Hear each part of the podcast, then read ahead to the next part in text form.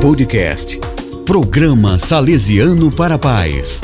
A Rede Salesiana Brasil de mãos dadas com a família. Olá, amigos e amigas. Eu sou o professor Giliano Mazeto e hoje eu vou conversar com você sobre uma particularidade que esse período de pandemia pode estar proporcionando aí para você na sua casa, que é o relacionamento entre crianças e avós continuamente no mesmo espaço. Esse conflito geracional ou essa divergência geracional em muitos pontos, ela pode ser profícua por um lado e problemática para o outro, como nós sabemos. Vamos dar alguns exemplos. Lembre-se quando você, por exemplo, pegava os seus filhos e levava para a casa dos avós e aquilo era como um refrigério. Os avós se divertiam, você se você desanuviava um pouco a cabeça e era um momento onde ambas as partes se realizavam a partir dos seus propósitos. Aí veio a pandemia e muitas famílias começaram a conviver mais intensamente juntas.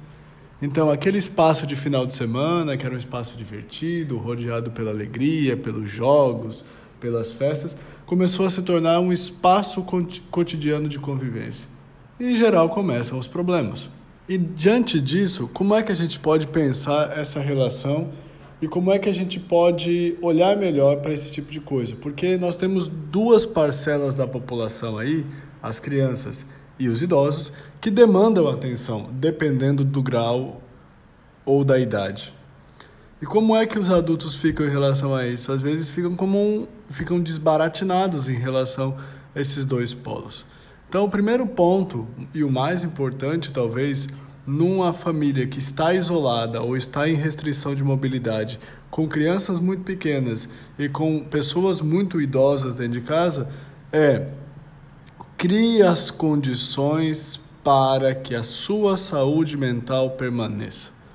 E quais são essas condições? Rotinas. Tanto crianças quanto idosos têm rotinas.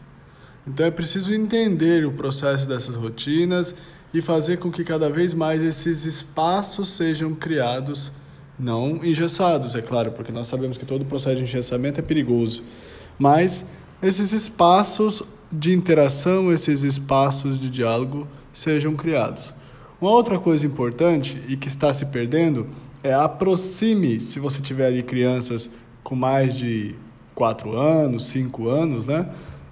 Aproxime idosos que não estejam ainda na fase muito senil, que, que consigam ainda interagir bem com saúde, com os demais membros da família, produz uma coisa que está se perdendo em nossos dias, que é a capacidade de contar histórias, trocar experiências, né?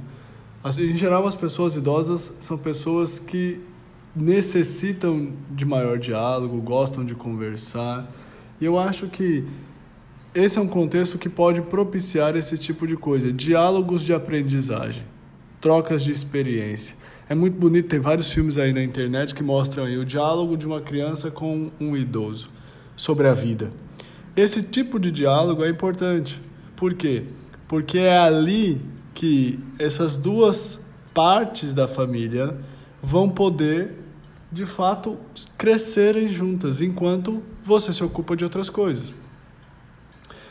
Promova esse tipo de coisa, porque há sim um processo de esquecimento da velhice. A velhice na contemporaneidade, ela está sendo tomada como a o período do faz nada, o período do descarte, o período o período da inutilidade. E as pesquisas têm mostrado, por exemplo, que em 2060 a previsão é que a curva brasileira se inverta e nós, te, e nós tenhamos mais idosos do que, do que crianças e jovens. Diante disso, qual que é a nossa perspectiva? Qual que é o nosso horizonte? É promover espaços de mundos possíveis. E esse espaço hoje, às vezes, está dentro da sua casa de maneira mais intensa por conta da pandemia.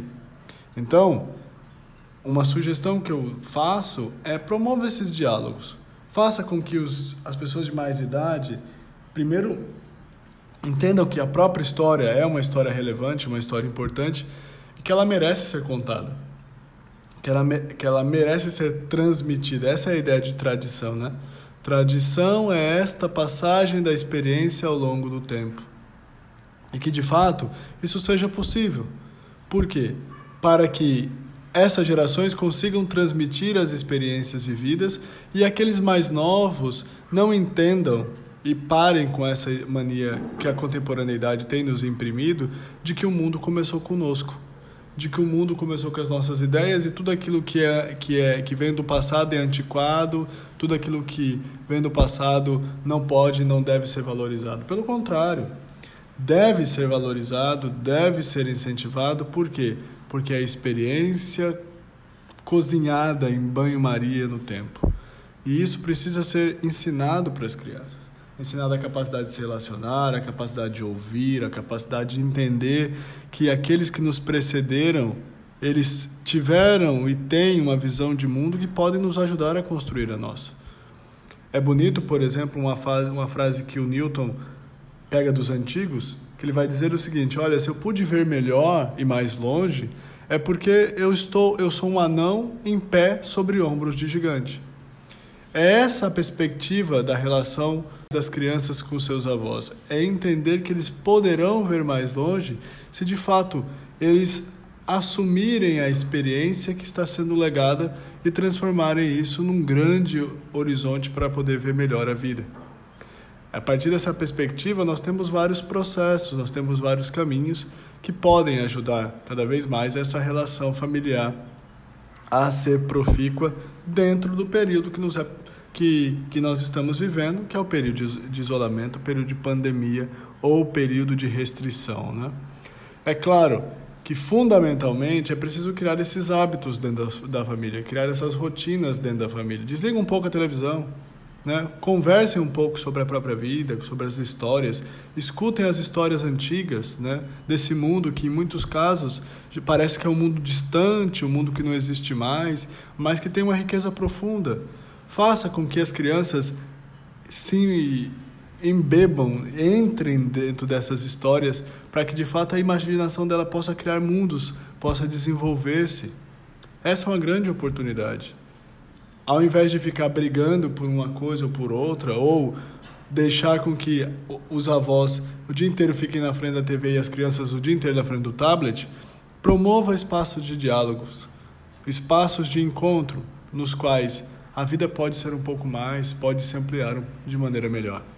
Pense nisso, pode ser uma grande oportunidade. Um abraço e até a próxima. Você acompanhou podcast Programa Salesiano para Paz. A Rede Salesiana Brasil de mãos dadas com a família.